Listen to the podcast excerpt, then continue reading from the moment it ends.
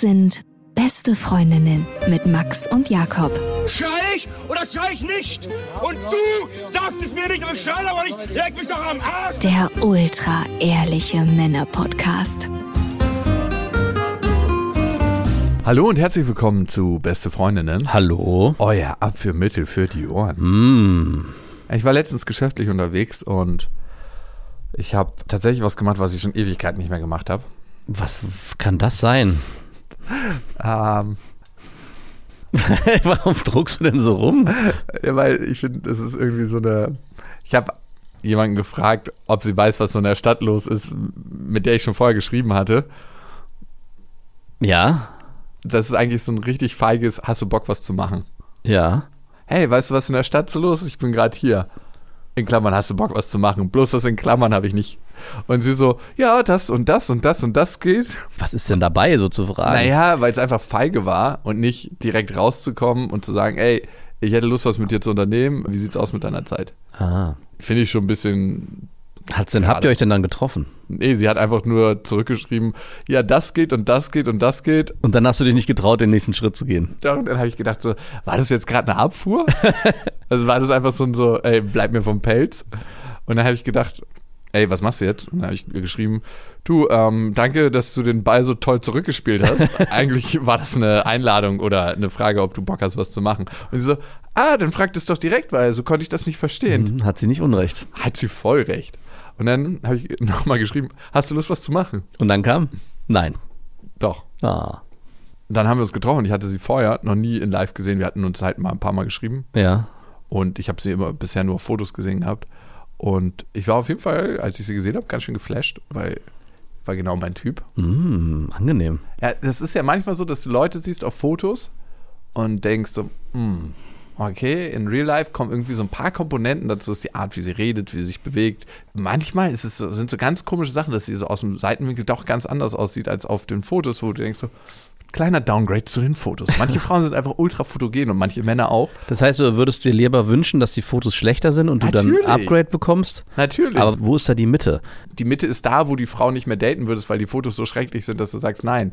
Genau, aber wenn du, wenn du selber jetzt Fotos hochlädst von dir ja, Mhm. und du möchtest damit Eindruck schinden, wie viel würdest du auftragen? Ah, alles. genau. Maximal. Oder wie, wie viel würdest du Das sagen? schönste Foto, abcranken. Genau. Oder Aus würdest, den du, schönsten oder würdest du eher versuchen zu sagen, okay, das ist noch gerade so okay und wenn sie mich dann trifft, dann ist es ein Upgrade, weil eigentlich das ist ja das schönere Erlebnis. Eigentlich wäre ich dafür zu sagen, bei Tinder und wo auch immer, dass man immer Fotos macht, wo man nicht ganz so gut aussieht, aber trotzdem noch gut genug, dass man Interesse weckt. Erahnen könnte, Ja. wo die Reise hingeht. Ja, Weil das es gibt nichts. Schlimmeres, als wenn du dir ein Foto anguckst, sagst, hm, nice. Und dann kommst du, äh, Nicht so nice. und dann kommst du an und denkst so, verdammt, ich äh, bin auf irgendwas reingefallen, was ich mir selber sehr schön geredet habe. Also ich bin generell im Leben ein Freund, der lieber negativ an die Sachen rangeht und sich dann positiv überraschen lässt, als dass ich sage, Unter hey, Wert verkauft. Genau, du? wird richtig geil und dann hinkommen und denken so, naja, war ein netter Abend, aber mir auch nicht.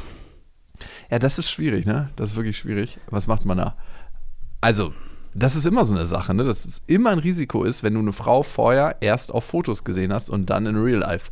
Aber bei ihr war das auf jeden Fall eine Geschichte, die gut ausgegangen ist. Also, ich fand sie sehr, sehr gut aussehend. Also, war jetzt auch nicht so, dass einfach nur so gut aussehen, sondern ich mochte gleich alles an ihr.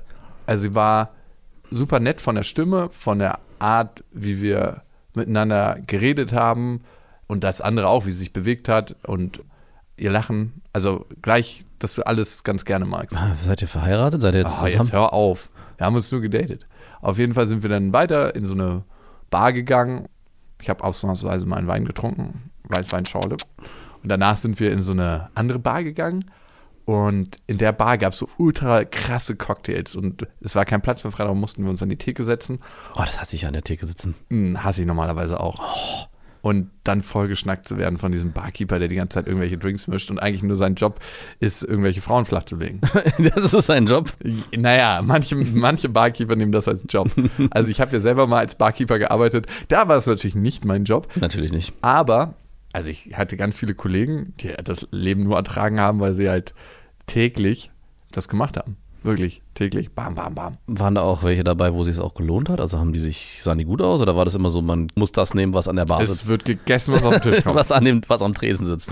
Naja, es gab so diese offensichtlichen Catches immer, ne? So richtig Frauen, die einfach nur hingegangen sind, manchmal auch alleine, sich volllaufen lassen haben und dann gefragt haben, kann mich jemand nach Hause bringen? Also, nicht, die haben nicht ganz direkt gefragt, aber man hat irgendwann gesehen, die Körpersprache war so. Das war nie meins, weil ich einfach keinen Bock habe, mit Sturzhagel, mit sturzbesoffenen Frauen Sex zu haben. Mhm. Das, ich frage mich, also, wem macht das Spaß? Es gibt ja so welche, die sagen, oh, schön abfüllen. Denke ich mir so, jo, was geht bei dir? ja, gibt es wirklich. Ja, ich glaube, weil viele Männer gar nicht wissen, wie sie sonst an Frauen überhaupt rankommen sollen. Also die warum müssen das machen oder müssen auf diese Die armen Situation. Männer. Ja, die armen. Nein, ich will nicht die armen Männer, sondern eigentlich eher wie armselig das eigentlich ist, dass sie es nicht schaffen, schon vorher irgendwie in Kontakt zu kommen und eine angenehme Atmosphäre Ja. zu schaffen, sondern eigentlich fast in so eine Ausnutzsituation kommen. Ja, Also- das ist ultra grenzwertig und Ja. vor allem bist du ja maximal aus dem Kontakt mit der Frau. Aber das gibt es auch nicht nur bei Männern. Ich weiß noch, ich erinnere mich an eine Party, wo ich war von einem Kumpel, die war auch in so einem Club ziemlich abgeschnitten. Da war eine Frau, die ich kannte von früher, die war mit einem Typen zusammen, die haben sich getrennt, das war auch irgendwie alles dramatisch. Die war sturzbetrunken und hing an mir dran. Das war wirklich nur unangenehm. Und da habe ich zum ersten Mal verstanden, wie das ist, wenn so Ja. total besoffene Männer an irgendwelchen Frauen rumgraben. Natürlich. Und die Ne- hing mir so am Sack und ich dachte so, bitte, geh weg. Und ich bin die auch nicht losgeworden, weil die hat sich ja nicht mehr Na gespürt. gut, ich nehme mich dann an. Nein, habe ich, nein, habe ich nicht. Die war, die war, und das, Hast du wirklich nicht, ne? nein, das, Ey, nein. das ist auch so unerotisch, ne? Manche Frauen denken ja noch, wenn sie so rotzhagelvoll sind, da ist irgendwie Erotik dabei. Aber das hatte ich tatsächlich auch schon öfter, dass so richtig, richtig besoffene Frauen sich dann an mich rangeschmissen haben und was machst du da? Du wirst doch nicht los. Nee, also im ersten Moment bin ich dann immer höflich Ja. und irgendwann bin ich einfach körperlich, versuche ich abwesend zu sein, sodass ich einfach weggehe. Und wenn das dann nichts mehr nutzt, dann bin ich einfach richtig tacheles. Du, ich glaube, du merkst es gerade nicht, aber es stresst mich krass. Äh, keiner Nee, mag mich. Ist, äh, überhaupt nicht. Fangen die dann an zu heulen. Manche checken es dann immer noch nicht. nee. Das ist wirklich krass. Nee, aber genau, wir haben da noch einen Drink getrunken in der Bar und dann war es so, und was machen wir jetzt? Und da wir relativ, also ich war in einem Hotel, ne, weil ich beruflich unterwegs war und sie hat per Zufall ganz in der Nähe gewohnt. Ah, wie praktisch. Das heißt, wir konnten uns ein Taxi teilen. Wie habt ihr es auch so gesagt? Nein, nicht finanziell teilen, sondern den Weg teilen. Also ich wollte nicht. ähm, stoppen Sie bitte hier, sonst ist die Summe nicht teilbar. Habt ihr die Kilometer ausgerechnet? Zu meinem, 16 Euro. zu meinem Hotel sind es fünf und dann sind es nochmal zwei. Lass mich mal kurz rechnen, wie viel du dann zahlen musst. Okay, genau. So. Und dann, das ist ja ganz geil mittlerweile, dass du eigentlich alles so mit irgendwelchen Apps bezahlst, dass du auch gar nicht merkst, dass du Geld ausgibst. Ja. Finde ich so praktisch. Das Leben Total ist so praktisch geworden. Das digitale Geld, das gibt sich viel schneller aus als Ja, das physische Geld. Das physische Geld, das tat ja früher noch weh, das auszugeben. Ne? Aber bei digital, das ist nur irgend so eine, Zahlenkombination, die jetzt weg ist. Irgendeine Zahl auf dem Konto, die da irgendwie steht, die dann irgendwie weniger wird. Genau. Aber mehr ist es eigentlich nicht. Ziemlich ist abstrakt. ultra abstrakt. Ja. Also auch so, dass Banken mehrfach Geld verleihen, ne? Ja. Das ist ja nicht so, dass sie nur einmal Geld verleihen, was sie dann von irgendjemandem bekommen haben. Also das ist auch ultra abstrakt und ultra weird. Aber wir sind dann mit dem Taxi gefahren, angekommen und dann habe ich halt gesagt, und ich habe es auch wirklich so gemeint, also ohne Scheiß, du kannst gerne noch mit mir zu mir kommen ins Hotel, aber ich kann wirklich nicht mit dir schlafen. Das hast du gesagt. Ja. Okay. Also, weil es auch wirklich so war. Warum sollte sie dann mitkommen? Naja, weil ich sie total angenehm fand als Mensch und, Und ist sie dann mitgekommen? ich hatte richtig Bock auf körperliche Nähe einfach nur. Und Kennst du das nicht, dass du manchmal so dürst? Kannst du aufhören, so krass gierig nach der fucking Geschichte zu sein? weil ich kann mir nicht vorstellen, dass es damit geendet ist. Come on. Oder war das so eine billige Masche? Nein! Bin so nach körperlicher Nähe. Kennst du das nicht, dass du einfach manchmal nur Lust hast, wenn du jemanden sehr, sehr gerne magst oder den an diesem Abend lieb gewonnen hast? Also ja, ich kenne das, aber ich weiß, wo das dann auch immer hingeführt hat. Nein. Es gab nicht einen Abend, wo ich gesagt habe, hey, ich würde gerne nur körperliche Nähe und dann war auch nur körperliche Nähe. Äh, Wenn es von beiden Seiten möglich gewesen ist. Also wenn sie nicht wollte, dann habe ich natürlich nicht gesagt, Moment, ich bin ja nicht nur für körperliche Nähe, nur damit wir uns da verstehen. Gott, Aber wenn- wenn ich- Ey, manche Typen sind ja so. ja ne? klar. So, ich bin jetzt hier durch die Tür gekommen, jetzt ist erstmal hier, das ist doch klar, was jetzt passiert. Ey, widerlich.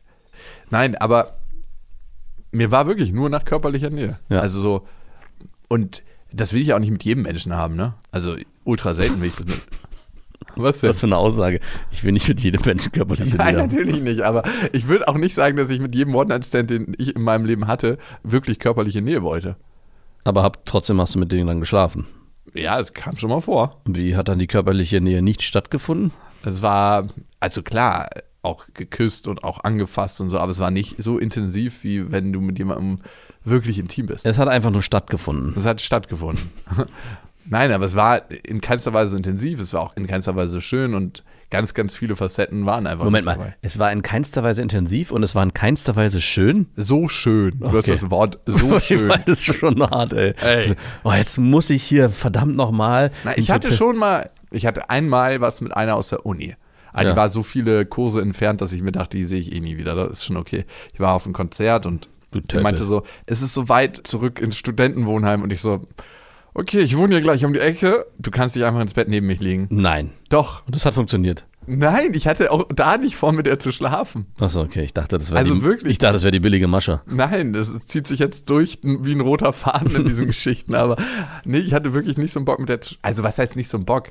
Ich fand die schon ultra niedlich, so wie sie aussah. So, es gibt ja Frauen, die sehen einfach niedlich aus, wo du denkst, so, die sind harmlos. Das ist meistens ein Druckschluss. Dann gibt es so ultra heiße Frauen. Ja. Die müssen manchmal gar nicht so super, super schön sein. Aber die sind einfach so ultra heiß. Ich weiß nicht, was die haben. Die haben manchmal so einfach so eine krasse Anziehungskraft. Ich weiß nicht, Ja. ob du die kennst. Hm, Kenne ich ja. Ja, und dann gibt es schöne Frauen, Schöne Frauen, die sind einfach schön. die gibt's auch. Und manchmal sind schöne Frauen nicht geil. Ja. Die sind dann einfach nur schön. Das ist wie so, Und okay, die ho- ist eine und- schöne Frau. Und die jetzige aus dem Abend, äh, war die schön? War beides niedlich und schön, würde ich Oh. sagen. Sexuell anziehend auch? Ja, aber also für mich jetzt persönlich war es jetzt nicht eine ultra heiße Frau. Mhm. Wie, Weil wie du das so einkategorisierst. Ja, sorry, aber ich kann ja immer nur davon sprechen, wie eine Frau auf mich wirkt und was sie für Energien in mir auslöst. Ist es dir esoterisch genug? Das ist mir Stelle? lieber so. Energien auslösen hast Okay, gut, sofort. da kann, man, kann man, da kann niemand was gegen sagen. Da kann man auch ganz schlecht Zitate rausnehmen. Die haben gesagt das. Ja, es sind einfach nur Energien ausgelöst worden, für die ich nichts kann. Fragt meine Prägung. Nee, die war auf jeden Fall super süß und auch schön. Und ja, wir sind ja dann ins Hotel rein, äh, sind dann ins Bett gegangen und das Bett, das war so ein Hotel, da war das Bett irgendwie auf so einer Empore aufgebaut. Das war ganz merkwürdig, weil es ist ja was anderes, wenn ein Bett einfach so unten am Boden ist und du setzt dich darauf oder wenn man bewusst da hochkrabbeln muss. Aber gut, wir waren dann schon im Hotelzimmer. Was war denn das für ein Hotel? war ein ganz cooles Hotel. Das war so ein bisschen innovativer und darum dachten die sich, ey, wir bauen das mal. Da war so eine Treppe zum Ausziehen und dann bauen wir das in so eine Art ja, Gebilde oben rein in so ein Schrank. Hochbett oder wie? Ja, es war wie ein Hochbett, wo du so eine halbe Treppe hochgehen musstest. Voll geil. Halbe Treppe konntest du aus dem Schrank ziehen. Geil. Ja, und da oben war es auch richtig gemütlich. Auf jeden Fall sind wir dann hochgegangen und ich hatte eigentlich ja, fast noch Aber alles. irgendwie ein komisches Gefühl, wenn ich mir darüber- gerade drüber nachdenke, man kommt irgendwie ins Zimmer und muss erst noch mal eine Treppe hochlaufen. und die Bimsen. vorher äh, rausziehen. Nein, Mann. Ach ja, stimmt, ihr habt ja natürlich nicht gebimst. Entschuldige bitte. Ja. Und ich habe mich halt davor bettfertig gemacht. Also Ja. Bettfertig wirklich zum Schlafen. Ich Ist sie, halt, zuerst, ist sie vor dir die Treppe hoch oder bist du vor ihr die Treppe hoch? ey, warum musst du eigentlich alles so sexualisieren? Kannst du aufhören? Sie hat sich bettfertig gemacht, oder Nee, du? ich habe mich bettfertig Ach so, gemacht, habe okay. mir halt ganz normal Zähne geputzt, Gesicht gewaschen und Dein äh, Yogi-Bär-Schlafanzug angezogen. Genau, richtig. mein Kimoni oder wie das Ding heißt, dieses Ding, übergeworfen. Ich war, ich Yogi-Bär-Schlafanzug, ich, ich war auf so einer Jugendreise, da war ich glaube ich schon 15 oder so. Mhm. Und es war so die erste größere mit Kumpels, die wir gemacht haben, mit einem Betreuer. Und alle haben natürlich, alle Jungs haben wie cool in Boxershorts und T-Shirt geschlafen und ich hatte einen Yogi-Bär-Schlafanzug. und hab, den, hab mir auch gar keine Gedanken gemacht und hab den angezogen und abends, als es ins Bett ging, wurde von allen natürlich ausgelacht. Der Zusatz war noch, ich hatte nicht nur einen Yogi-Bär-Anzug, ich habe mich dann gerechtfertigt mit dem Satz, den hat meine Mama mir eingepackt. Da musst du aber schon. Und ab dem Tag habe ich natürlich keinen Yogi Bär, sondern ab dem Tag habe ich auch in Boxershorts und T-Shirt geschlafen. Uiuiui. Aber ich stelle mir dir bildlich vor, wie du da mit so einem Yogi Bär Schlafanzug. Das wäre ein Wetteinsatz. Bei dem nächsten One-Night-Stand oder was auch immer, wo du für eine Affäre hast, musst du abends, wenn du dich bettfertig du machst, Frotti dann auch? Von mir aus, das ist So ein bisschen auch zu klein geworden, weil Ja klar, der ist halt, weil es ja natürlich nicht für Erwachsene gibt. Der geht dir nur bis kurz Ey, der ist dann richtig eng anliegend. Das Genau. kann auch wieder ganz sexuell aussehen. Nein, das sieht So ein Dreiviertelarm Nein, und bauchfrei und, Der sieht nicht sexuell aus. und so eine Leggings. Mhm. Finde ich super. Mache ich. Direkt. Äh, hätte ich gar kein Problem mit. So, jetzt ist Schlafenszeit. Auf jeden Fall habe ich mir die Zähne geputzt und weil sie ja spontan mitgekommen ist, Ja. hatte sie keine Zahnbürste dabei. Und was machst du dann? Also den meisten Frauen, und das ist so irgendwie abstrus, weil man küsst sich ja auch. Hast du ein Problem damit, deine Zahnbürste zu teilen? Äh, ja, du nicht? Nein. Wer benutzt ihr so eine Zahnbürste im ganzen Haus, die so rumgeht in der Nachbarschaft? So, hey, ich wollte mir jetzt auch um 7.05 Uhr die Zähne putzen. Also nicht mit allen, aber mit meiner Freundin oder Frau oder Affäre. Also sobald man sich einmal geküsst hat, denke ich so, pff, Wirklich? ja. Nee, ich finde das irgendwie noch was anderes. Also meine Frau mag das auch überhaupt nicht, aber wenn ich Aber meine Zahnbürste nicht finde, Zahnbürste? ja, dann mache ich das einfach. Aber merkt- sagst du ihr das? Nee, weil dann Sie wird das nicht mag? Genau, und dann nimmt sie sich gleich eine neue und da bin ich dann so, nee, nee, nee, so nicht meine So, Freundin. aber trocknest du die dann ab, dass sie nicht merkt, dass die feucht ist? Äh, ich schüttel sie ganz doll ab. Ah, Aber auch nur, wenn ich weiß, dass sie danach noch Zähne putzt. Davor, wenn sie davor schon Zähne geputzt hat, dann weiß ich, dass das ja eh egal ist. Bis Ey, dann ist Abend. auch ganz cool, weil die dann noch nass ist, dann brauchst du die nicht vorher Genau. nass machen, ne? Dann kann die direkt in deinen Mund gleiten. Genau. Spülst du die dann besser aus oder? Mm, Nö, so wie ich sie auch bei mir ausspüle. So zwei, drei kurze Schwenke und dann Wasserhahn. ja, ich kenne das nämlich, wie du das machst. Du benutzt auch nie deinen Finger, um die Borsten mal so ein bisschen tiefer zu reinigen. Machst du das? Ja. Okay, gut. Jeder ist da anders. Aber Fall. ich habe da gar kein Problem mit Zahnbürste zu teilen. Pff. Ich würde mir auch mit dir die Zahnbürste teilen. Ja gut, wir mussten ja auch schon gezwungenermaßen auf Tour, wenn einer von uns beiden seine vergessen hat, aus unerklärlichen Gründen, so ein paar Nächte die, die Zahnbürste teilen. Aber ich mache das nicht gerne. Also ich mache das dann nur notgedrungen. Ich war auch einer, der früher immer meinen Kumpels sich das Bier geteilt hat. Easy. Also Ja, Bier teilen finde ich. Ich, boah, was ich letztens gesehen habe, ne, bei mir, das ist ja so eine richtig versoffene Straße. Also so eine ultra versoffene Straße, wo die Hero-Junks sind, dann sind da so ein paar Dealer und dann sind da immer Besoffene. Und dann war also einer richtig so richtig, also wirklich schon richtig am Abgammeln und vergammelt. Also Ja. manchmal sehen die Leute ja dann so aus wie die Gegend, in der sie abgammeln. Ja. Und das war so ein Typ, der wirklich alles schon schwarz, auch Hände und schwarz. Dann war so ein ganz normales Feierpärchen und er ist so richtig besoffen auf die zugekommen. So, du hast gar nicht mehr irgendwie, nur noch Vokale, die er so rausgeschossen hat und hatte so ein Tetrapack in der Hand. Und dann so hat er den angeboten, aber schon so leicht aggressiv, aber auch so unangenehm, auch schon so nicht die körperliche Distanz gewahrt. Und die Frau schnackt so ganz lieb mit dem, einfach so, ach, ist ja cool, dass du uns da was anbietest und nimmt so einen richtigen Hieber da raus. Und ich dachte, ich bin nur mit dem Fahrrad vorbeigefahren, hab das gesehen aus der Entfernung und musste fast kotzen. Aber es ist auf jeden Fall eine Frau, die schluckt. Oh Gott. Nein, Spaß. Aber ich muss mich daran, wenn du das so erzählst, das wäre auf jeden Fall eine Challenge gewesen für deine Dating-Folge im Jakobsweg, dass du voll betrunken Frauen ansprechen musst.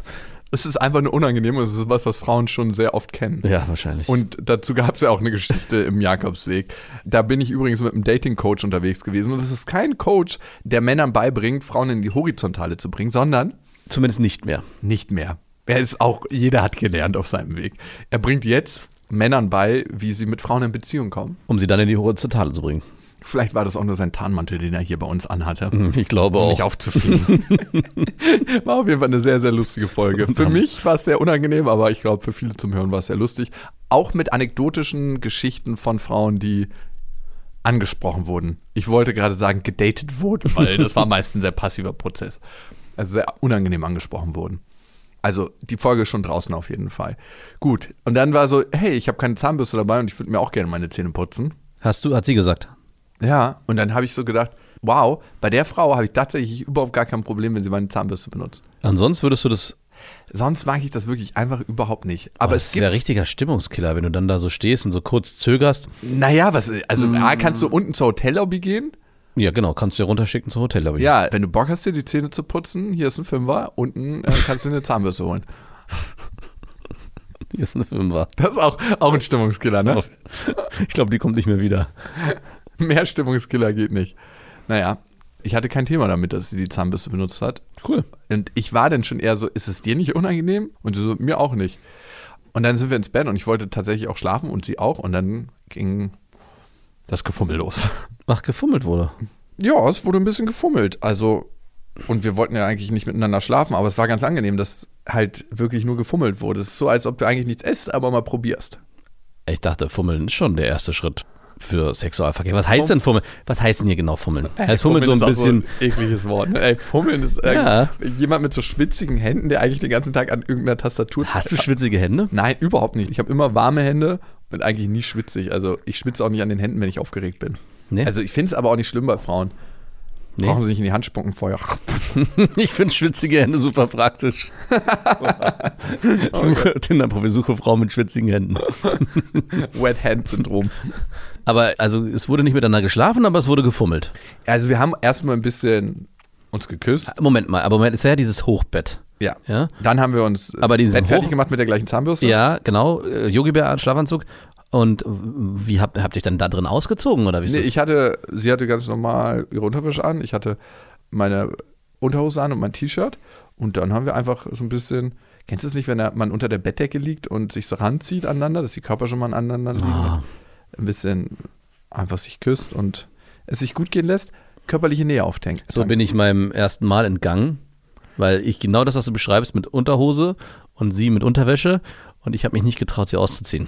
War das mit der Frau, mit der du dann später Sex hattest? Das erste Ich hatte dann, ja, ich hatte, genau, mit der hatte ich dann später Sex, deswegen konnte ich es nachholen, aber es war wirklich, wir lagen im VW-Bus, das war auf so einem, wir waren am Das Wochenende. ist ganz wichtig, es war ein VW-Bus. Es war nicht irgendwie so ein ein Mercedes Nein, Viano das war oder ein so. War VW-Bus.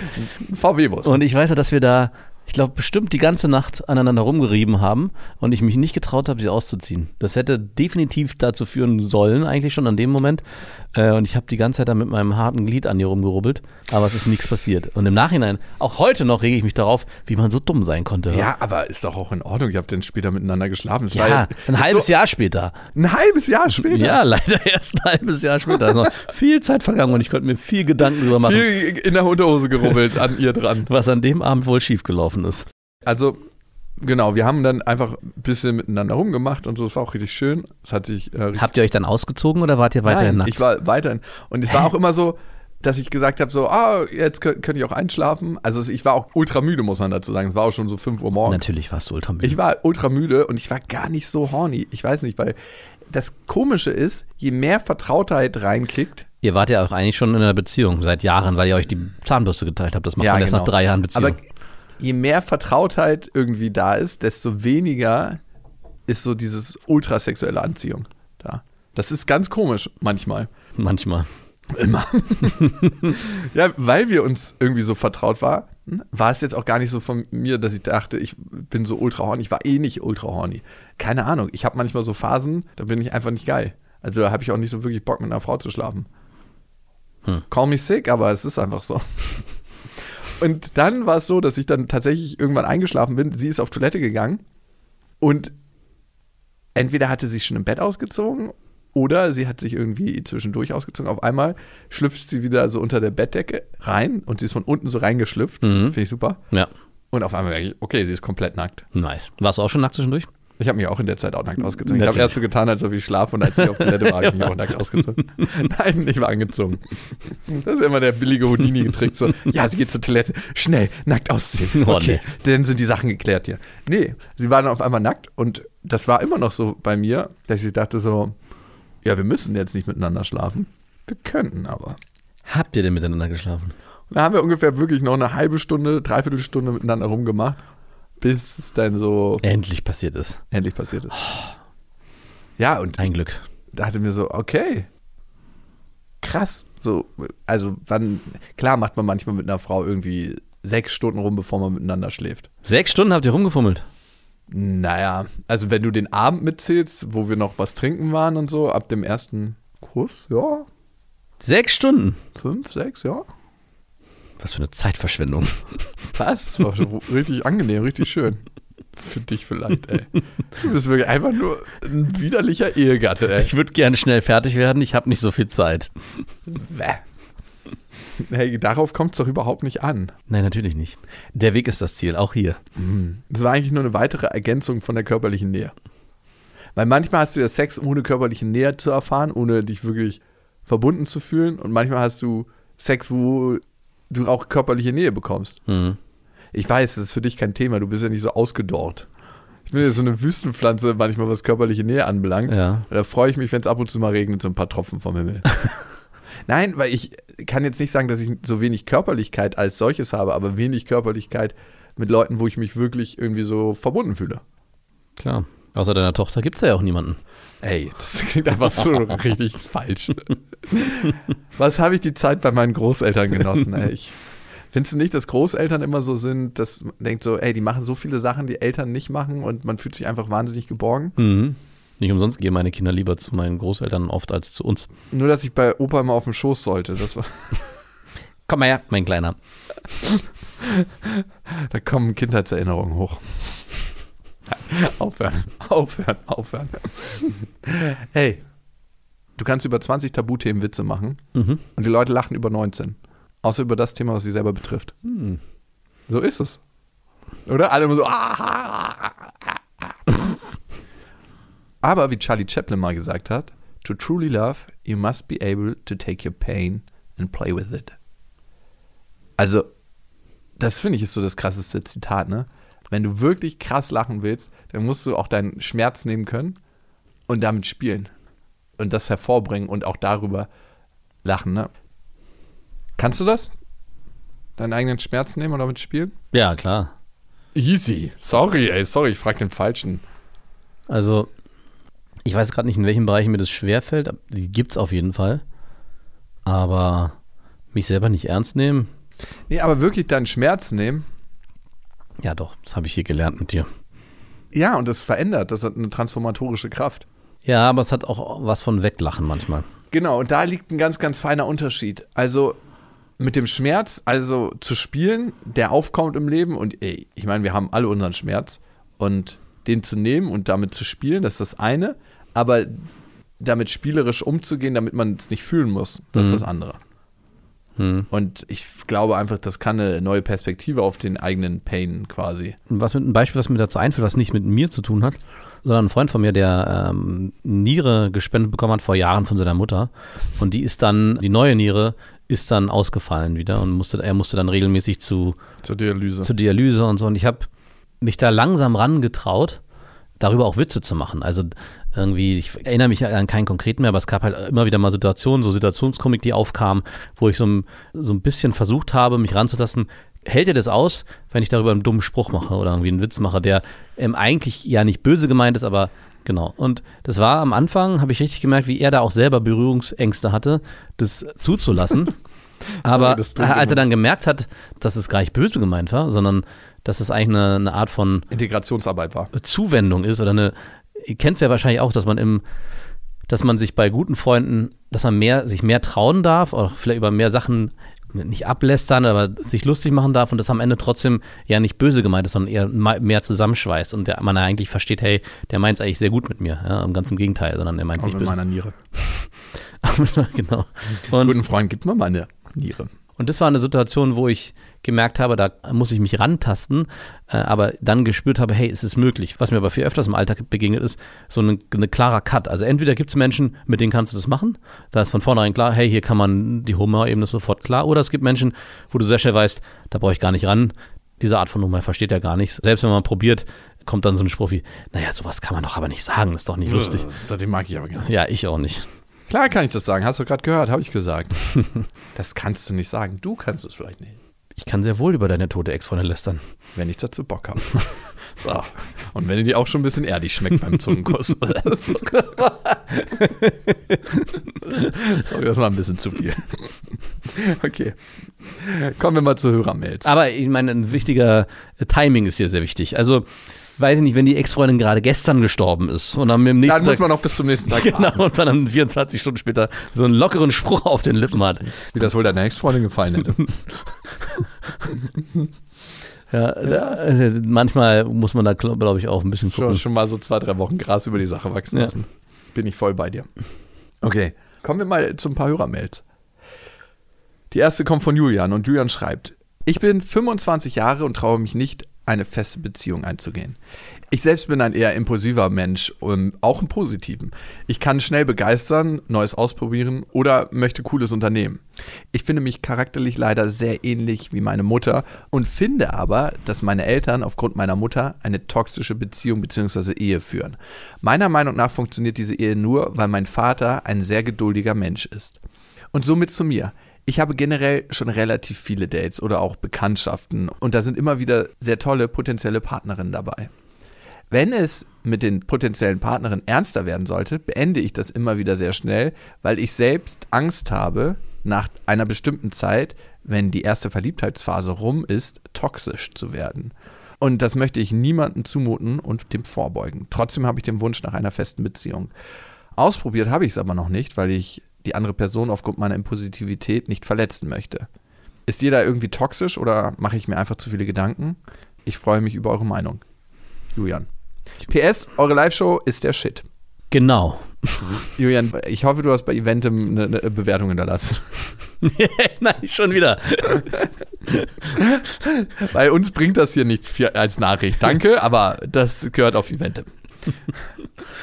Nein. Julian, das ist ziemlich löblich von dir, aber ist vor allem eins, toxisches Denken dir selbst gegenüber. Und hier beißt sich die toxische Schlange in den Schwanz, den sie nicht hat. In deinem Fall. Die hat zwei Eier, da kann sie sich reinbeißen. Okay. Also erstmal reflektierst du dich anscheinend relativ viel, beobachtest Verstrickungen, beobachtest Dynamiken bei deinen Eltern. Und das ist auch schon meistens der erste Schritt raus. Dinge zu beobachten bei anderen Menschen, wo man selbst merkt, ey, die trage ich in mir und so möchte ich nicht sein. Das ist der erste Schritt zur Veränderung, zu erkennen, okay, das ist Verhalten, was ich auch an den Tag lege, aber so möchte ich tatsächlich nicht sein. Das ist wunderbar, das ist super. Ja. Und es gibt zwei Arten der Veränderung und ich nenne es immer das Zwiebelprinzip. Es gibt die Veränderung von innen nach außen, du hast eine tiefe Erkenntnis über dich und merkst, du kannst dadurch ein Verhalten, was du an den Tag legst, zum Beispiel ultra impulsiv auf Dinge reagieren, die eigentlich ein unangenehmes Gefühl in dir auslösen. Ne? Beobachte dich mal, wann reagierst du impulsiv? Manchmal aus freudigen Momenten heraus wahrscheinlich, aber manchmal auch, um eigentlich ein Gefühl, was unangenehm ist, nicht aufkommen lassen zu müssen. Wenn jemand sich so auf den Schlips getreten fühlt und ganz schnell ausrastet, dann möchte er eigentlich nicht das Gefühl fühlen, hey, ich fühle mich hier gerade alleine, hier kritisieren Leute, mich könnten mich nicht mögen. Das muss schnell weg hier. Mhm. Darum werde ich ganz, ganz wütend. Wütend, wütend, wütend. Hm. Und im Zwiebelprinzip gibt es noch eine zweite Form der Veränderung. Und die lässt du im Moment nicht zu, nämlich von außen nach innen. Das kann einmal sein, ich habe eine Tagesstruktur und aufgrund dieser Tagesstruktur erlebe ich Dinge in der Umwelt, die mir gut tun. Und bei dir ist es von außen nach innen. Ich gehe in eine Beziehung und probiere das mal aus, was ich da für eine Vorahnung habe, ob das wirklich die Realität ist. Und wenn du offen im Dialog bist und sagst, hey, das ist eine Angst, die ich in mir trage, es muss nicht gleich beim ersten Date sein. Ne? Das muss jetzt nicht so. Übrigens äh, habe ich Angst, so wie meine Mutter zu sein, die führt eine ultratoxische Ehe wie mein, mit meinem Vater. Und ich hoffe, du bist geduldig, weil das ist der einzige Grund, warum das zwischen meinen Eltern hält. Muss nicht beim ersten Date sein. Ganz schönes Paket, was du da auch mit dir rumschleppst. Ja, ganz schön krasse Glaubenssätze. Also, was Jakob gesagt hat, du hast schon den richtigen Ansatz, dass du da sehr reflektiert drüber nachdenkst. Und demnach ist, glaube ich, schon das Mindset das Richtige. Und wenn man von diesem Zwiebelprinzip ausgeht, nämlich von außen nach innen, wenn ich zurück in meine Vergangenheit gucke, sind eigentlich die Phasen, die mich im Leben gerade in dieser Anfangs-Dating-Phase am meisten geprägt haben, sind Beziehungen zu anderen Frauen. Also wirkliche Beziehungen, wo man in eine Partnerschaft äh, kommt und dann auch zusammenlebt und Konflikte austragen muss, Kompromisse eingehen muss. Nirgendwo bin ich, glaube ich, so sehr gewachsen wie an meinen ersten beiden Beziehungen, die ich geführt habe. Und einer davon bin ich. Die meine ich auf gar keinen Fall. und ich glaube, du könntest es auch als Chance sehen, gerade weil du so reflektiert bist, dich dem zu stellen und dir und auch deiner potenziellen Partnerin die Chance zu geben, eben das Ganze anders anzugehen und anders zu machen und darin auch zu wachsen und zu erkennen, hey, guck mal, das könnten vielleicht die toxischen Elemente sein, die ich aus meiner Erziehung mitbekommen habe bei meinen Eltern, die will ich ja definitiv nicht stattfinden lassen oder die sollen hier, die erkenne ich und versuche mich dann direkt anders zu verhalten. Also ich glaube, es gibt nur Trial and Error, solange du es gar nicht probierst, wirst du auch nicht dahin kommen, eine wirkliche, ernsthafte Beziehung zu führen, die nicht toxisch ist, sondern Ausweichen ist auch nicht die Lösung. Und die Ausrede für dein Gegenüber, wie kannst du sagen, okay, das kann ich meinem Gegenüber zumuten? Es gibt nichts, woran man so viel wächst wie an einer toxischen Beziehung. Hui, das weiß ich nicht, ob ich das unterschreiben würde. Damit nimmst du auch eine ganz krasse Lernchance. Nein, aber ey, mal ganz Tacheles gesprochen, toxisch ist ein ganz, ganz krasses Modewort. Ja. Ne? Man muss auch sagen, ab wann wird es wirklich toxisch und ab wann ist es einfach nur eine beschissene Beziehung. Genau. Das andere ist, wenn du das schon für ein Bewusstsein hast, umso besser. Und dieses Bewusstsein wird dich wahrscheinlich davor bewahren, da wirklich das eskalieren zu lassen. Und es liegt jetzt an dir, in diesem Bewusstsein auch in der Beziehung zu bleiben. Und du sprichst auch deinem potenziellen Gegenüber die Kompetenz ab, dir auch vielleicht die Stirn zu bieten und sich auf Augenhöhe mit dir auseinanderzusetzen in so einer Beziehung. Also zu einem toxischen Partner gehört ja auch jemand, der das mit sich machen lässt. Also klar ist toxisch ein starkes Modewort, dafür gehört, glaube ich, ein bisschen mehr zu, als dass man Ängste hat, jetzt toxisch zu werden, sondern das ist ja schon eine sehr berechnende Art und Weise, Beziehung zu führen. Und gerade wenn du noch am Anfang bist im Dating-Game, ist es auch einfach möglich, dass du auf eine Person triffst, die einfach sehr selbstbewusst ist und fest im Leben steht und dir auch da die Stirn bieten kann auf Beziehungsebene und du, wie gesagt, mit ihr zusammen wachsen kannst und an den gemeinsamen Themen arbeiten kannst. Da würde ich wegkommen von mir alle Probleme selber zuzuschreiben, sondern am Ende gehören zu einer guten Beziehung auch immer zwei. Die nächste Mail kommt von Paula. Ich bin 27 Jahre und seit acht Jahren mit meinem ersten Freund zusammen. Wir wohnen in einem Haus und vermutlich wären wir auch schon verheiratet, wenn da nicht meine Hirngespinste wären. Ich hatte in der Laufzeit unserer Beziehung schon mehrfach Krisen, in denen ich mir gewünscht hätte, nun doch Single zu sein und habe das auch geäußert. Seit einem Jahr ist es aber extrem. Ich habe einen Arbeitskollegen kennengelernt, der mich nicht loslässt. Er arbeitet nicht mal mehr im selben Unternehmen mit mir. Bei uns beiden sind Gefühle im Spiel und ja, es ist auch schon illegal geworden. Illegal. Was Du ist- bist seit acht Jahren mit deinem Freund zusammen. Trotzdem, Ich darf man illegal in dem Zusammenhang verwenden? Also es ist ja nicht illegal. Es hört sich an, als würde sie was verbrochen haben. unloyal, ja, eher das. unmoralisch. Vielleicht auch das. Trotzdem kann ich meine Beziehung nicht loslassen, da ich eigentlich genau weiß, dass es das ist, was ich mir für mein Leben wünsche. Ein Mann, der sich perfekt in meinem Familienbild einfügt, wirklich sehr perfekt. Na, das ist ja die Hauptsache, dass er sich perfekt in ein Klischee einfügt. Muss ich fast Aber kotzen. wahrscheinlich hat er auch keine Ecken und Kanten. Ich will, dass du genauso bist, wie ich möchte, und dann finde ich dich langweilig. Ja. Schneid dir bitte, Wieso bin ich schon wieder in diese Falle getappt? wenn du ein Trottel bist.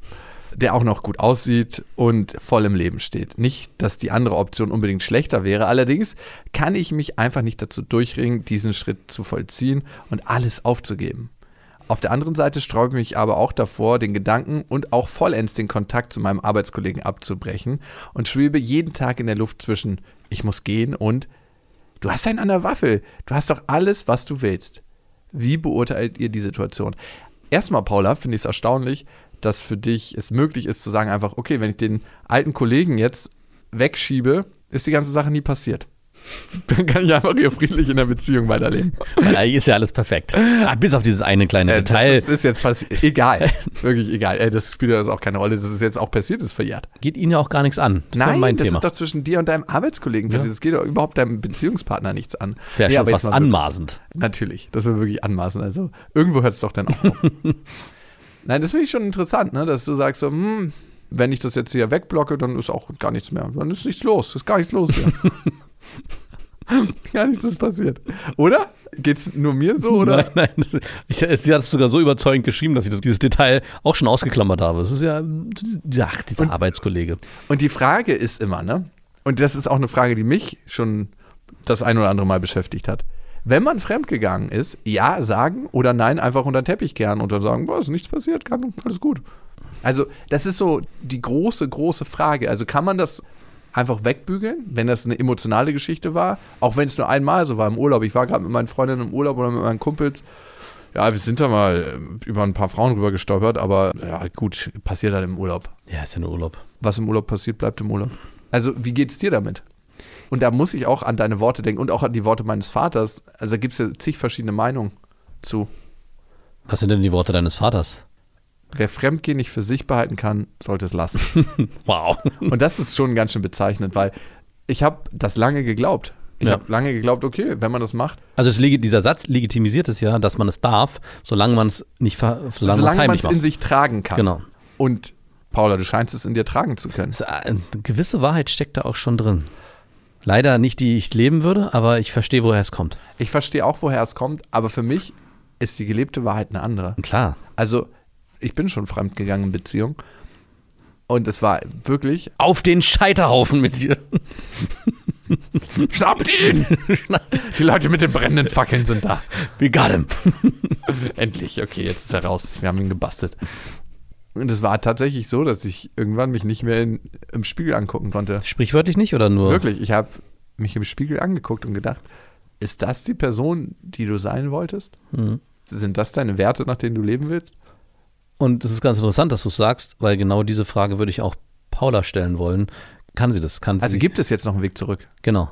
Also sie ist ja in diesem Konflikt, soll ich mit dem oder soll ich mit dem? Ich weiß gar nicht, ob sie diese Entscheidung überhaupt noch so treffen kann, weil dieser innere Konflikt, den sie gerade in sich trägt, der ist ja nicht, ich entscheide mich für Person A oder Person B, weil ich ja eigentlich Bedürfnisse habe, die befriedigt werden soll, wollen und, und alles ist so, so rational irgendwie erklärt. Ich glaube, es geht nicht um Rationalität. Ich glaube, es geht ganz viel um Emotionen, die in ihr ausgelöst wurden durch dieses Erlebnis, was sie hatte und versucht sich jetzt aber trotzdem rational irgendwie das vor sich selbst zu rechtfertigen ohne wirklich sich darüber Gedanken zu machen, was in ihr los ist und spaltet sich auch so ein bisschen von sich. Total. Also eine weiterführende Beziehung, und das ist, glaube ich, generell oft eine Frage, die Menschen haben, die fremdgegangen sind und es verheimlichen, mit der Person, der man fremdgegangen ist, ist es überhaupt noch so möglich? Also kann man überhaupt noch irgendwie in einer Form, in irgendeiner Form mit dem ein Leben führen, wie man sich es vorher vorgestellt hat? Oder muss es da eigentlich eine Aussprache geben, damit man von da aus neu Aussprache. starten kann? Ja, das ist, ey, das muss man aber sagen ist ultra schwer. Klar. Das ist ultra harte Beziehungsarbeit. Na, gerade wenn man vorher das Modell gelebt hat, meins ist meins, deins ist deins, so wie es es beschrieben hat. Und eigentlich geht es ihnen ja gar nichts an, weil das war ja in so eine Konfliktphase. Ab da beginnt Beziehung. Genau. Paula, und was du beschreibst, ne, dass du mit ihm schon acht Jahre zusammen bist und dass eigentlich er der Mann ist, den du dir erträumt hast und der in alles so super gut reinpasst und du immer wieder diese Ausreißer hast, das klingt eigentlich sehr nach Beziehungsangst, die du in dir drin trägst. Mhm. Und auch wie du das betrachtest. Hey, für wen soll ich mich entscheiden? Für den Typen, mit dem ich fremdgegangen bin oder mit dem Typen, mit dem ich jetzt aktuell zusammen bin und mit dem ich schon seit acht Jahren zusammen bin? Also allein, wie du diese Frage formulierst, klingt auch nach Beziehungsangst. Ja. Also du teilst ja einen ganz, ganz wichtigen Teil von dir nicht mit deiner Beziehung. Den hältst du immer für dich. Das ist dein kleiner Schatz. Das trägst du immer in dir. Und das machen wir bis zu einem gewissen Prozentsatz alle wir alle tragen Geheimnisse in uns, die wir nicht mit unserem Partner teilen. Mhm. Je größer diese Geheimnisse werden, desto mehr, glaube ich, durchbricht es die Verbindung, die wir zu unserem Partner haben. Also, weil da entsteht einfach wie, als ob da so eine Lücke ist, wo sich die Haut nicht berühren kann. Wo keiner nackt unter die Bettdecke schlüpfen kann und Haut an Haut. Weißt du, was ich meine? Max? Mhm, klar. Und ich glaube, ich habe das schon ein paar Mal so gemacht, dass ich dann einfach am Ende Schluss gemacht habe. Und habt ihr meistens auch eine neue Beziehung angefangen und habt nie was davon erzählt. Was ist denn am Ende einer Beziehung passiert, ne? Mhm. Ich habe erst realisiert, was ich angerichtet habe, in meiner Art, wie ich ein paar Beziehungen in meinem Leben beendet habe, nämlich so einfach fremdgegangen, als ich das das erste Mal angefangen habe zu erzählen. Mhm. Und eigentlich bist du nicht mit dem Schmerz, mit allem, was dein Freund, dein aktueller hat, in Verbindung. Also mit dem ganzen großen Päckchen. Ob es danach weitergeht, mit deinem Freund. Das ist auf einem Blatt geschrieben. Und da würde ich ja mal tippen, wahrscheinlich, also so ein, so ein fettes Fremdgehen, eine Affäre zu überwinden, ist schon eine Challenge und hinterlässt auch Spuren für immer. Ja, und genauso illusorisch ist es, glaube ich, sich einzureden, ich kann mit dem jetzt auch einfach so eine Beziehung führen und mich für ihn entscheiden und es wird nie wieder passieren, dass ich dann Interesse an einem anderen Typen habe. Oder das ist ja das Krasse. Hm. In dem Moment, wo du es nicht teilst, ist die Wahrscheinlichkeit dafür viel, viel größer, genau. dass es genau wieder passieren wird, weil du nicht in dem Punkt mit ihm in Beziehung gehst. Ja. Und in dem Moment, wo du es teilst, gehst du mit ihm in Beziehung, in einen sehr schmerzhaften Teil wahrscheinlich eurer Beziehung, aber ihr schafft vielleicht ein Fundament, was überhaupt eine andere Sicherheit kreiert. Oder eben eine ganz klare Trennung. Ja. Und also in Beziehung gehen kann auch Trennung heißen. Ja, und auch die kann für was gut sein, nämlich dass du für dich rausziehst, wow, das, was ich da hatte, habe ich immer korrumpiert, aufgrund dessen, dass ich eigentlich nie den Mut hatte, wirklich tief in Beziehung zu gehen. Ja. Das waren Beste Freundinnen mit Max und Jakob. Jetzt auf iTunes, Spotify, Soundcloud, dieser YouTube und in deinen schmutzigen Gedanken.